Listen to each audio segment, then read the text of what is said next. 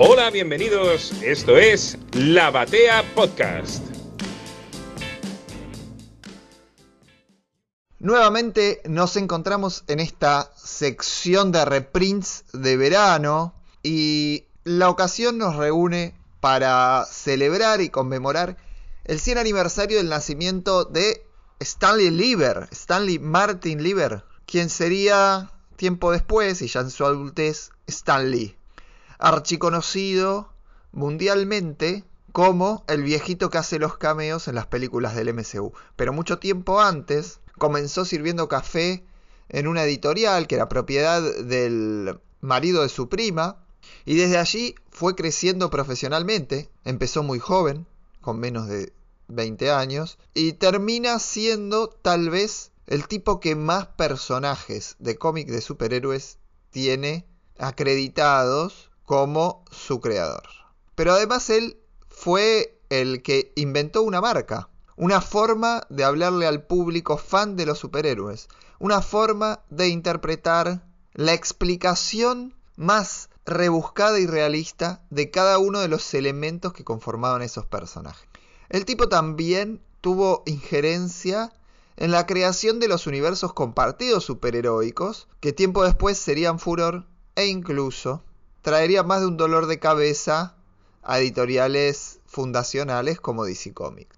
Pero a la vez es un tipo que está marcado como un chanta, como un apropiador del trabajo ajeno, como una persona que decía escribir historietas, pero que en realidad solamente ponía su nombre. Es un tipo que genera muchas divisiones en el fandom a nivel mundial y que esto no frena el interés, porque en esta disyuntiva, en esta dialéctica, lo que terminamos encontrando es un montón de charlas más y más y cada vez más seguido alrededor de su figura. Se discute permanentemente cuál es la injerencia que tiene Stan Lee y, Jack Kirby o, o Steve Ditko en la creación del universo Marvel, cuál es la verdadera importancia de este personaje. Porque en realidad termina siendo un personaje.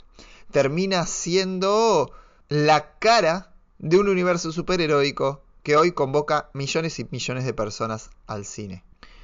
Para mí era irrelevante en aquel momento determinar quién creaba los personajes, sobre todo porque no se discutía la propiedad intelectual por parte de la empresa. Es él quien comienza a fijarse y a poner el ojo en marcar quienes crean las cosas. Para el tiempo en que Marvel acredita a todos sus creadores al comienzo de cada historieta, no ocurría lo mismo en el resto de las editoriales estadounidenses. Esto no me parece un dato menor para entender cuán visionario era Stan Lee en el mundo de los negocios de la historieta. Cuán importante fue él como editor, justo hoy que faltan tantos editores. Tal vez no sea el mejor guionista de todos, pero sin duda ser un gran dialoguista. Tal vez no sea la persona más agradable para con sus colegas y sus compañeros, de eso estoy absolutamente seguro, pero sin dudas ha sido muy importante en esta industria. Sí es lamentable que haya recogido los modos explotadores y mafiosos de sus antecesores, pero sin embargo hizo de nexo y generó una evolución en el mundo del cómic de superhéroes que es irrenunciable. Nadie puede decir que él no haya influenciado en lo que hoy tenemos en las pantallas, en los videojuegos y también en las historietas. Ni hablar de las figuras de acción y de todo lo que genera formar parte de este fandom. Él que inventó la Merry Marvel Marching Society. Entonces, ahí es donde me parece que no hay que dejar de reconocer lo visionario que era este hombre y sin embargo muy criticable a la vez, como cualquier ser humano. Vamos a dejarles un programa, un segmento de un programa viejo que refería y reseñaba la biografía de Stan Lee por Abraham Riesman, que es una biografía en donde lo ensucian como loco. Está editada en castellano, al igual que la de Fingerrod. Fingerot sí es un fan de Stan Lee, entonces me parece que si quieren tener el cuadro perfecto del personaje, con las dos caras que realmente tiene, o las dos interpretaciones, no tienen que dejar de leer los dos libros. Si les interesa, los recomiendo ambos un montón. Los dejo con la reseña que hicimos junto a Damián Pérez en relación al libro de Abraham Riesman, eh, que es la biografía del propio Stanley.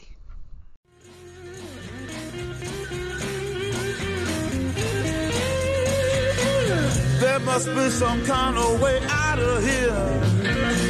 Say the joker to the thief. There's too much confusion. I can't get no relief. Drink my wine. Plowman,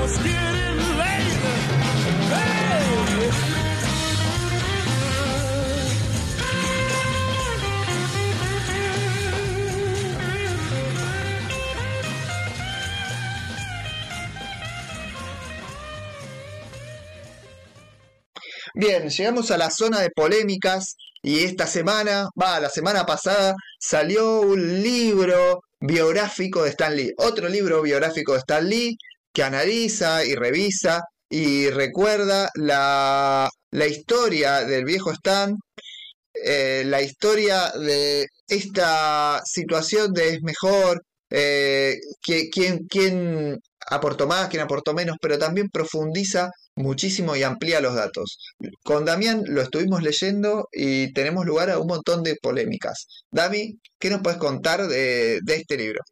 Una nueva biografía. Siempre que sale historias de Stan Lee, vuelve la discusión, vuelve el, tropo clásico en que ponemos a Stan del lado de- del diablo o de los ángeles. La discusión clásica es si Stan Lee es un chanta o Stan Lee es un gran artista, o fu- fue. Estamos hablando ya han pasado un poco. Esta vez salió una nueva biografía. Más allá de los datos eh, más anecdóticos y, todo, es una biografía bastante completa. Va desde los padres de Stan Lee hasta la muerte de, del hombre y sus, relaciones personales sobre todo, no solo la faceta artística. Pero, para arrancar, a mí no me gustó para nada el libro. ¿eh? Lo estuvimos leyendo, lo estuvimos hojeando. Es un libro grande, más de 300 páginas y no me gustó para nada. Sobre todo porque parte una premisa muy clara. Te lo dejo. ¿Qué, qué te pareció a vos este libro? Bien, el libro cuenta cronológicamente la vida de Stan Lee y a los datos que siempre fueron como tenidos por ciertos o que quedaron firmes, se le han sumado en esta en esta nueva nuevo intento de biografía nuevos datos y hay eh, mucho aporte de la opinión personal arbitraria de algún modo del autor que es Abraham, Abraham Riesman que se había hecho conocido por polémico, por vendehumo, cuando en 2014 eh, sacó un ensayo sobre Capitán América, hablando de que lo prefiere cuando es un imbécil, y, a los dos años se retractó porque había generado mucha polémica, y en esa retractación duplicó la polémica, y ahora otra vez viene a polemizar y nada más. no debería caerme tan mal eh, que, sea un polémico este hombre, pero realmente es, ¿Por qué? Porque yo también soy un vendehumo como él, pero el tipo es capaz de mentir y eso realmente me llamó mucho la atención. Empieza, empieza hablando de, de la familia de Stan, empieza hablando de, de cómo eh, la familia paterna llega desde, perdón, la familia materna llega desde Rumania y eso es fuertísimo en algún punto, porque de algún modo asocia eh, su, su descendencia rumana con, con lo chanta que es y me pareció totalmente racista para arrancar el libro. De ahí a peor, de ahí a, agarrarse con la hija de Stan Lee en relación a su enfermedad mental. Este, incluso ha deslizado que Stan Lee escribió el pitch de Fantastic Four número uno a posteriori de su salida. Es decir, de los hechos que conocíamos, él duplicó la apuesta y los agravó. Si, si alguien pensaba que Stan Lee es un chanta, con los hechos que pretende agregar, porque en muchos casos hasta casi, no te voy a decir que son inventados, pero son forzados en su deducción, eh, lo que hace es agravar muchísimo la figura de esta persona que hoy además no se puede defender y, eso lo hace mucho más desagradable el ejercicio de esta biografía. Lo que Riesman hace, primero, como decís vos, hoy Stan Lee no está vivo y es muy difícil eh, agarrar ese tono hoy día. Primero, Riesman pretende hacer una biografía eso es lo que destaca. Él dice que es una biografía. El libro está armado como una biografía. Y para mí no es una biografía. No es un recuento de hechos, no, sino que es una gran puesta de una premisa que el autor tiene de entrada, antes de contar la vida de Stan Lee. Su premisa es, Stan Lee es lo peor que hay. Y todo lo que cuenta siempre está en contrapunto con Stan Lee es lo peor que hay. Ya desde la introducción, Riemann te avisa que la persona en la que va a hablar, Stan Lee, es un chanta, primero, un mal hombre, mal padre, mal esposo, mal compañero de trabajo, malo con sus colegas, mal, malo con sus eh, empleados, un abusador en el trabajo, un acosador, eh, un acosador sexual también, una persona de malos hábitos, todo lo que es malo, sobre todo para la sociedad norteamericana, lo tuvo Stan Lee. Eso es su punto de partida. Y a partir de ahí empieza a contar su vida tratando de encontrar las justificaciones a todo lo malo que es Stan Lee. No, no se pregunta si Stan... Eh, no, no tiene esa pregunta inicial del tropo que decíamos de si Stan Lee es un chanta o un, un gran artista. Sino que él ya parte de la premisa de que todo lo referido a Stan Lee está mal. Y como decís, su recuento del origen del primer número de Fantastic Four, directamente lo acusa de haberlo eh, inventado. Inventado en el sentido de que todo lo que cuenta Stan Lee es mentira. Y realmente esto además se va grabando capítulo a capítulo porque cuenta la historia completa de Stan Lee. Y la historia completa es eh, cubrir muchos aspectos de su vida, incluso aspectos biográficos que por ahí no tienen que ver con la vida pública como en lo que es el universo comiquero. Por ejemplo, el, en este ataque constante que hace no solo al personaje, sino también a la persona, en algún momento el, el autor de este libro trata de cobarde a Stan Lee porque no estuvo en combate en la guerra y compara con la actividad que se conoce que hizo Jack Kirby en la guerra. Y realmente esto, primero que no tiene nada que ver con la actividad en Marvel Comics. Y en segundo lugar, el autor nunca participó de un conflicto armado, no es una persona, y lo investigué, que no que tenga experiencia en conflicto armado. Nadie quiere participar en un conflicto armado. Por ahí en algún valor estadounidense ocurre, pero traté de una persona de cobarde, porque se enlistó en el ejército y no se vio eh, inmiscuido en el campo de combate ya es querer mojarle la oreja a alguien que no se puede defender, a alguien que ha fallecido y no tiene nada que ver con lo que él viene a analizar. Él se hace llamar un historiador del comic book y realmente esto no tiene absolutamente nada que ver. Además también caen contradicciones horrendas. Horrendas en el sentido de querer siempre ir por el lado de manchar la, la vida de Stanley. Desde... también hay otra. Como historiador, como historiador que se define. Primero, antes de seguir, como historiador se tira muchas flores a sí mismo. A lo largo del libro, desde el principio donde dice que, que es, trata de definir lo que es ser un buen historiador, cuando arranca, como lo que es ser un buen biógrafo, hablando de sí mismo, el autor, te digo. Y después es verdad que el libro tiene mucha investigación. Hay muchos testimonios, muchos datos que se encarga de buscar, pero no, no los toma como datos, sino que los, los juzga de entrada. Él prefiere ciertas fuentes sobre otras, sobre todo las fuentes que son afines a lo que él quiere mostrar, por contar algunas cosas.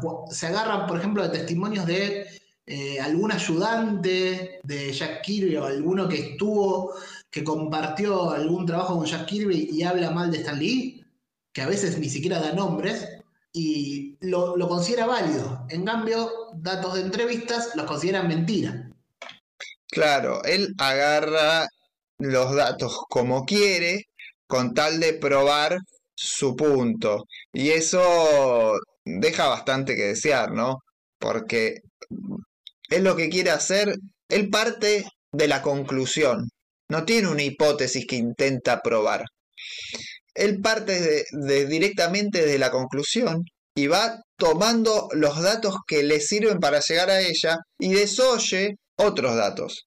Por ejemplo, las entrevistas en las que más le han tirado la lengua a Jack Kirby, en las que realmente se contradice y dice verdades a medias, momentos en los que todos sabemos Kirby, y con razón, estaba enojado. Es decir, nosotros no estamos diciendo Stan Lee creó el universo Marvel, no estamos defendiendo la versión oficial de Stan Lee. A la versión habitual que podés escuchar, bueno, Riesman lo que hace es duplicarle la gravedad.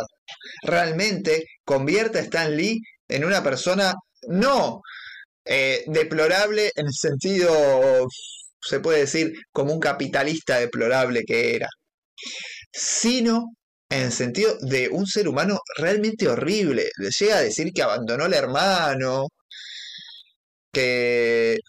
las acusaciones sobre la vida privada, sobre todo, con el hermano, con la esposa, con, la hija, todo ahí, eh, los calificativos que usa muchas veces, se va al carajo. Sí, sí, sí, es totalmente desagradable para con, para con el personaje que está retratando. Y una biografía en la que parte de la premisa de, destrozarlo, pero desencarnadamente y no lograr ningún tipo de empatía con el, con el retratado, es muy llamativa. Eh, es difícil entender por qué termina haciendo esto el autor entendemos que sí, su intención es clara, es destruir a Stan Lee, destruir toda la imagen del personaje, eh, derribarla desde lo más básico y mostrarlo como eh, el peor ser humano posible. Pero, ¿por qué querés escribir una biografía sobre alguien, alguien que te genera tanto rechazo, sabiendo que no puedes ser objetivo en ningún punto? Sí, Mira, por ejemplo, habla de que a Stan Lee le encantaba el dinero porque es un hijo de la depresión del 29, cuando la, después dice que Jack Kirby trabajaba muchísimo porque tenía pánico de ser pobre, es decir, contradice sus propias pseudo teorías. Eh, dice que tenía este, que Stan Lee odiaba, va, odiaba no, le tenía lástima a su padre y que su figura paterna real era Martin Goodman.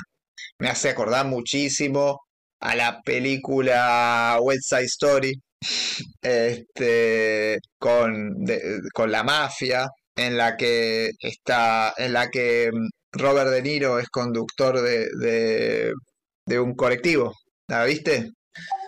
Sí, sí, sí, y sí, habla mucho de eso. Eh, y también cómo elige, muchas veces cuando cita entrevistas de Stan Lee, se queda con ciertas cosas. Hay una que él mismo le hizo una serie de preguntas que le hizo de forma eh, digital, que le mandó preguntas, una entrevista de cuenta donde él le quiere preguntar sobre sus orígenes. Una, le, dice, eh, por ejemplo, textual, si cómo influyó ser un judío de Nueva York eh, en los años de la depresión en sus historias.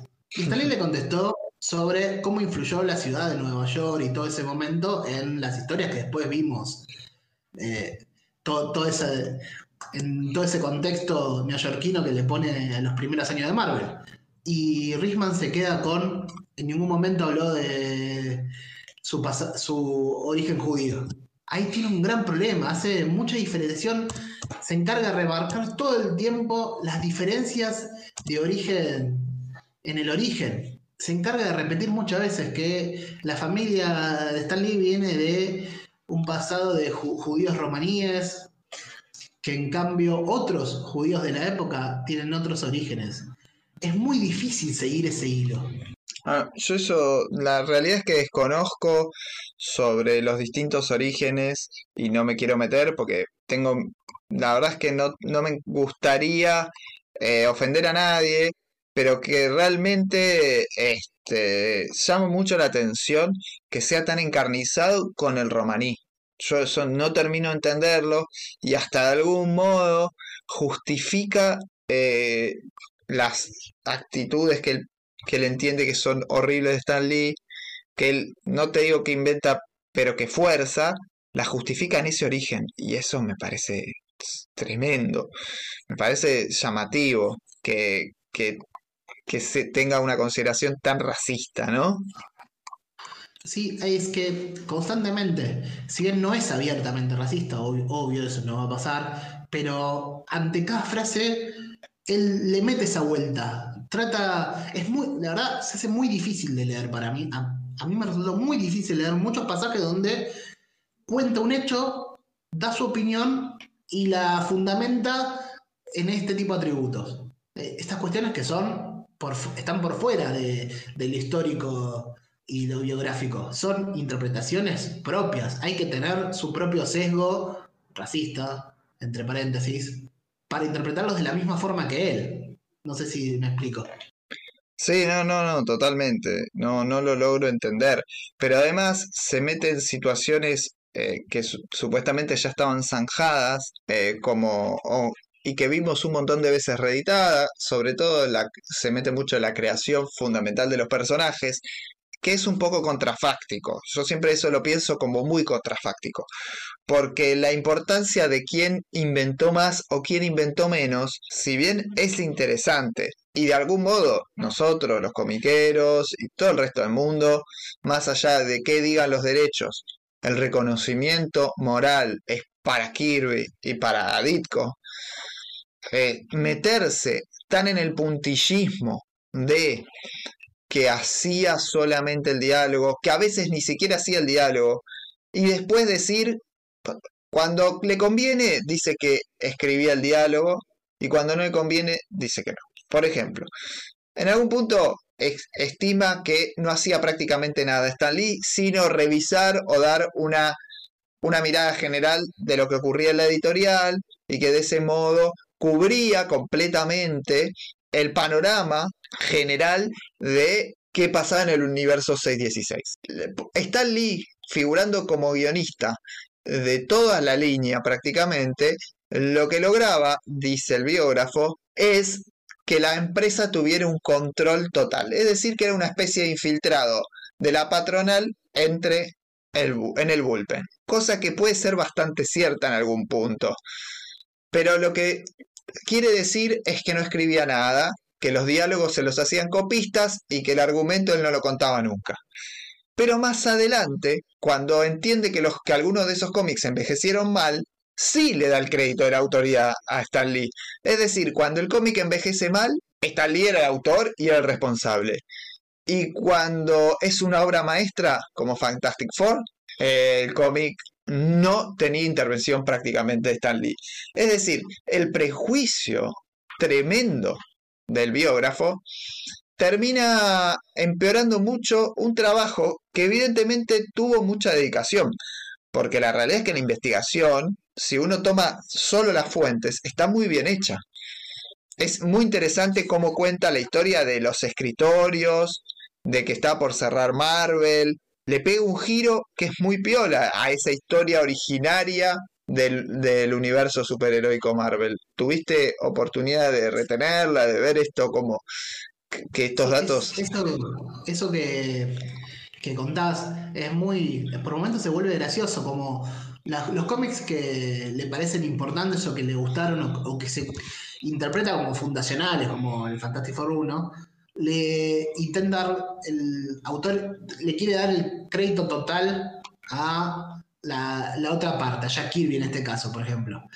Y los que a él no le gustan, o los que en el imaginario popular, en el hablar popular, son los que eh, menos gustan a la gente, esos les da la autoría completa. Sobre todo lo hace cuando empieza a contar los trabajos de Stan Lee previo al surgimiento de, Marvel Comics, sobre, en, la, época Atlas, la época de los, las historias de romance, la de ciencia ficción, ahí dice, bueno, estas son las pobres ideas que tenía Stan Lee. Y después, esa misma actitud la retoma cuando habla de, cuando cuenta la, etapa hollywoodense de Stan Lee, cuando se hace cargo de todo el aspecto audiovisual, todas las licencias, ahí que habla muchísimo de los fracasos que tuvo, que es verdad, mucho de, mucho de esta etapa eh, abundó en fracasos, y todos esos fracasos se los achaca Stan Lee. Claro, totalmente, es decir, los éxitos, él no, eh, no tiene intervención para Risman. Y, en los fracasos es el gran responsable. Entonces, el tipo o no hacía nada o era el responsable del fracaso. Es cierto que la parte para mí más interesante y rescatable del libro realmente es esa, en la que cuenta la, la vida posterior a Marvel Comics, a la editorial, porque es algo que, que está menos repetido y menos revisado.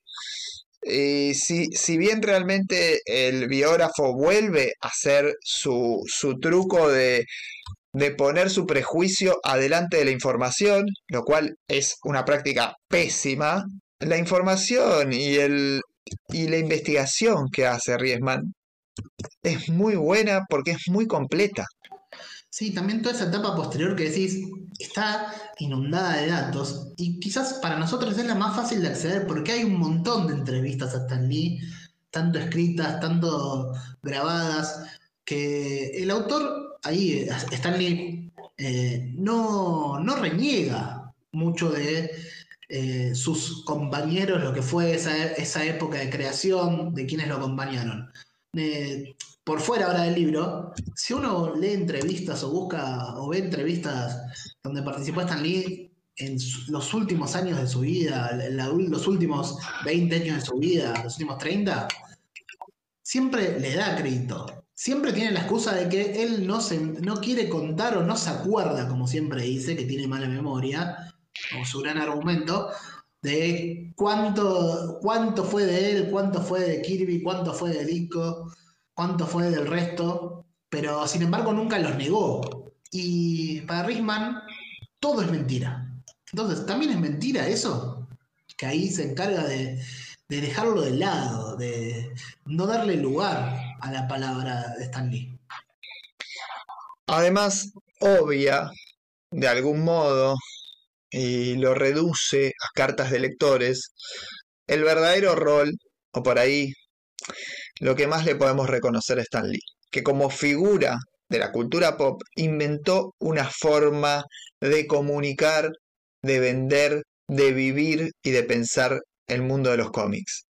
Stan Lee era corporalmente lo que Marvel transmitía, en sus movimientos, en su forma de hablar. Lees cualquier cómic de Marvel de la primera época con la voz de Stan Lee para adentro y te está hablando él. Que lo haya escrito o que no lo haya escrito es muy importante, pero no le quita mérito a que lo conceptual vivió en Stan Lee.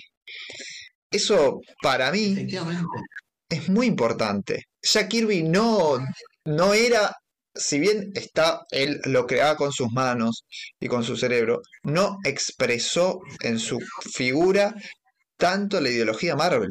La, construcción de la figura de Stan Lee con los años, que nace en esa época y se termina de construir ya entrado los, los 80, los 90, que es la que nos llega hasta la actualidad, es también una parte importante de la editorial, más allá de los propios cómics. Y eso lo tenemos todavía, y es algo que Risman intenta tirar abajo descaradamente. Eh, es difícil, no, es difícil negarlo, es casi imposible negar la figura de Stan Lee. Y él parte de que esa figura es solo una mentira. Sí, es decir, es muy prejuicioso el libro, pero a la vez es muy escandaloso. Tiene datos que nunca viste, tiene situaciones a las que nunca accediste y, y es muy minucioso en la información. Es decir, si uno mm, eh, es crítico para con, con la bajada de línea que hace el autor, la información es muy valiosa. Hasta en algún punto de la lectura lamenté que el tipo estuviese tan necesitado de volcar su opinión, su opinión en el sentido más arbitrario de opinar. Porque no hay argumentación, sino que hay lo que a él le parece o lo que él piensa de Stan Lee, o lo que él siente o cree, y, y deja un poco de lado una gran investigación, una gran investigación que había hecho. Yo estoy convencido que este autor lo único que busca es escandalizar, es provocar y es que se enojen con él. Estoy completamente de acuerdo. Te lo voy a ilustrar en una línea sobre lo que contaste antes, la anécdota sobre su ensayo sobre el Capitán América. Básicamente es, es aquel ensayo que en su momento fue muy, eh, muy- que tuvo mucha repercusión. Lo que decía es que eh, el Capitán América solo, solo eh, está bien cuando es un idiota, cuando es un bully. O sea que el mejor Capitán América, que la mejor versión del Capitán América era la que aparece en los Ultimates de Miller. Todo lo demás era soso. Con eso quiere provocar, quiere poner al Capitán América en esa figura clásica en la que se suelen poner los, eh, los que reniegan de Superman. Y después, cuando se retracta, sus argumentos es, estaba enojado y quería trolear. No me gustaba que ahora hubiera fanáticos de estos personajes que antes eran míos. Básicamente, su argumento es que es un troll de internet, un fan tóxico. Y eso me tira abajo toda la experiencia de leer su trabajo biográfico, porque hay un montón de trabajo. Eh, estoy leyendo un troll que quiere llamar la atención, quiere generar polémica nada más, más allá del gran laburo de investigación. porque el laburo de investigación es muy bueno y es muy válido. Este, sí, a mí también me dio esa sensación. Me parece un troll bastante soso, bastante sonso también, y que está equivocando el camino. Me da la sensación que le falta el consejo eh, de, un guía casi fraternal que lo acompañe un poco a este muchacho, porque ha, ha cruzado un par de límites del buen gusto en este libro, lo cual también, no te voy a decir que es loable, pero es entretenido y seguramente le va a asegurar el éxito.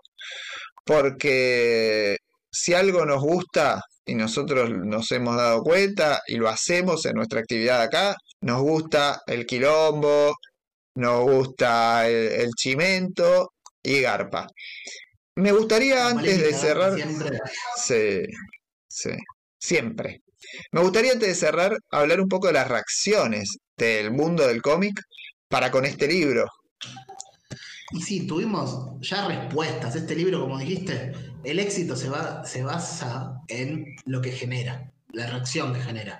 Tuvimos respuestas de varios autores. Una de las más difundidas fue la de Peter David, que suele contestar mucho este tipo de cosas. Básicamente, Peter David trató de contradecir diciendo eh, las, las bases, los datos que aporta pueden ser falsos también. O sea, alegó una historia de Jack Kirby que en una entrevista explica cómo, cómo se le ocurrió la idea de, de Hulk, diciendo, eh, para contarlo rápido.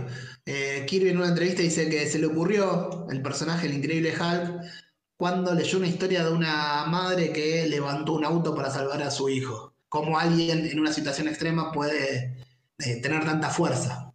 Sin embargo, como todos saben, la primera historia de Hulk no se transforma por la, por la furia, por la situación extrema, sino porque se hace de noche. Sin embargo, bueno, eh, es una defensa bastante pobre, diciendo, bueno, todo, todo lo que él dice también puede ser mentira. a mí me parece... Todo lo que él dice puede ser mentira, pero... La defensa es pobre y creo que tiene que ver con el nivel de indignación que genera la, la impunidad con la que se maneja el biógrafo y sobre todo la poca, es lo poco cortés, es de poco gusto lo que hace. También fue, y me parece que es mucho mejor que Peter David, fue muy interesante la carta, ya que es bastante extensa, que escribe Roy Thomas, que si bien es el, el apoderado, el psychic de Stan Lee, es un tipo que conoce bastante de cerca todo este, toda esta historia. Y Roy Thomas es el heredero el, heredero intelectual artístico de Stan Lee. Y él tiene un montón de datos. Él vio muchas de las historias que cuenta de primera mano que, que el autor cuenta en la biografía, él las vivió de primera mano y muchas las contradice. Y con mucha más altura. Roy Thomas incluso habla, destaca las virtudes del libro y a su vez destaca los errores. Debe ser muy indignante el trato que le da al personaje y a la figura cuando lo conociste y tuviste eh, cariño, trato personal, porque en definitiva, y acá es donde por ahí a veces algunos eh, compañeros, fans, comiqueros, eh, defensores de Kirby atacan mucho a Stan Lee, dicen de todo contra Stan Lee, pero no dejan de entender que solamente es una persona que se dedica a los cómics. Acá intenta empeorar de forma brutal la figura de Stan Lee en la biografía. Y eso yo creo que, es muy feo y muy indignante. Exacto, Mariano. Eh, el libro no me gustó, te lo resumo así, pero me resultó interesante. El libro es interesante de leer y a la vez es indignante y no tanto, no tanto por el lado de indignación, imagino a los fanáticos de Stan Lee completamente indignados y a los interesados en la historia del cómic como tomando todo con otro, con el filtro que se merece. Sí, tal cual. Con el filtro que se merece. Léalo, saquen sus propias conclusiones, pero pero bueno, acá ya tuvimos nosotros nuestra opinión, les contamos de qué se trata, le decimos léanlo porque tiene muchos datos interesantes, pero hay que abordarlo con sentido crítico, como todo en realidad, pero acá vayan con especial cuidado porque tiene un par de, lecturas muy jodidas entre líneas. Exactamente. Eh, hay que aprovechar, es otra fuente, otra mirada y una mirada para contraponer sobre todo. Exactamente. Vamos a una canción y seguimos con el programa.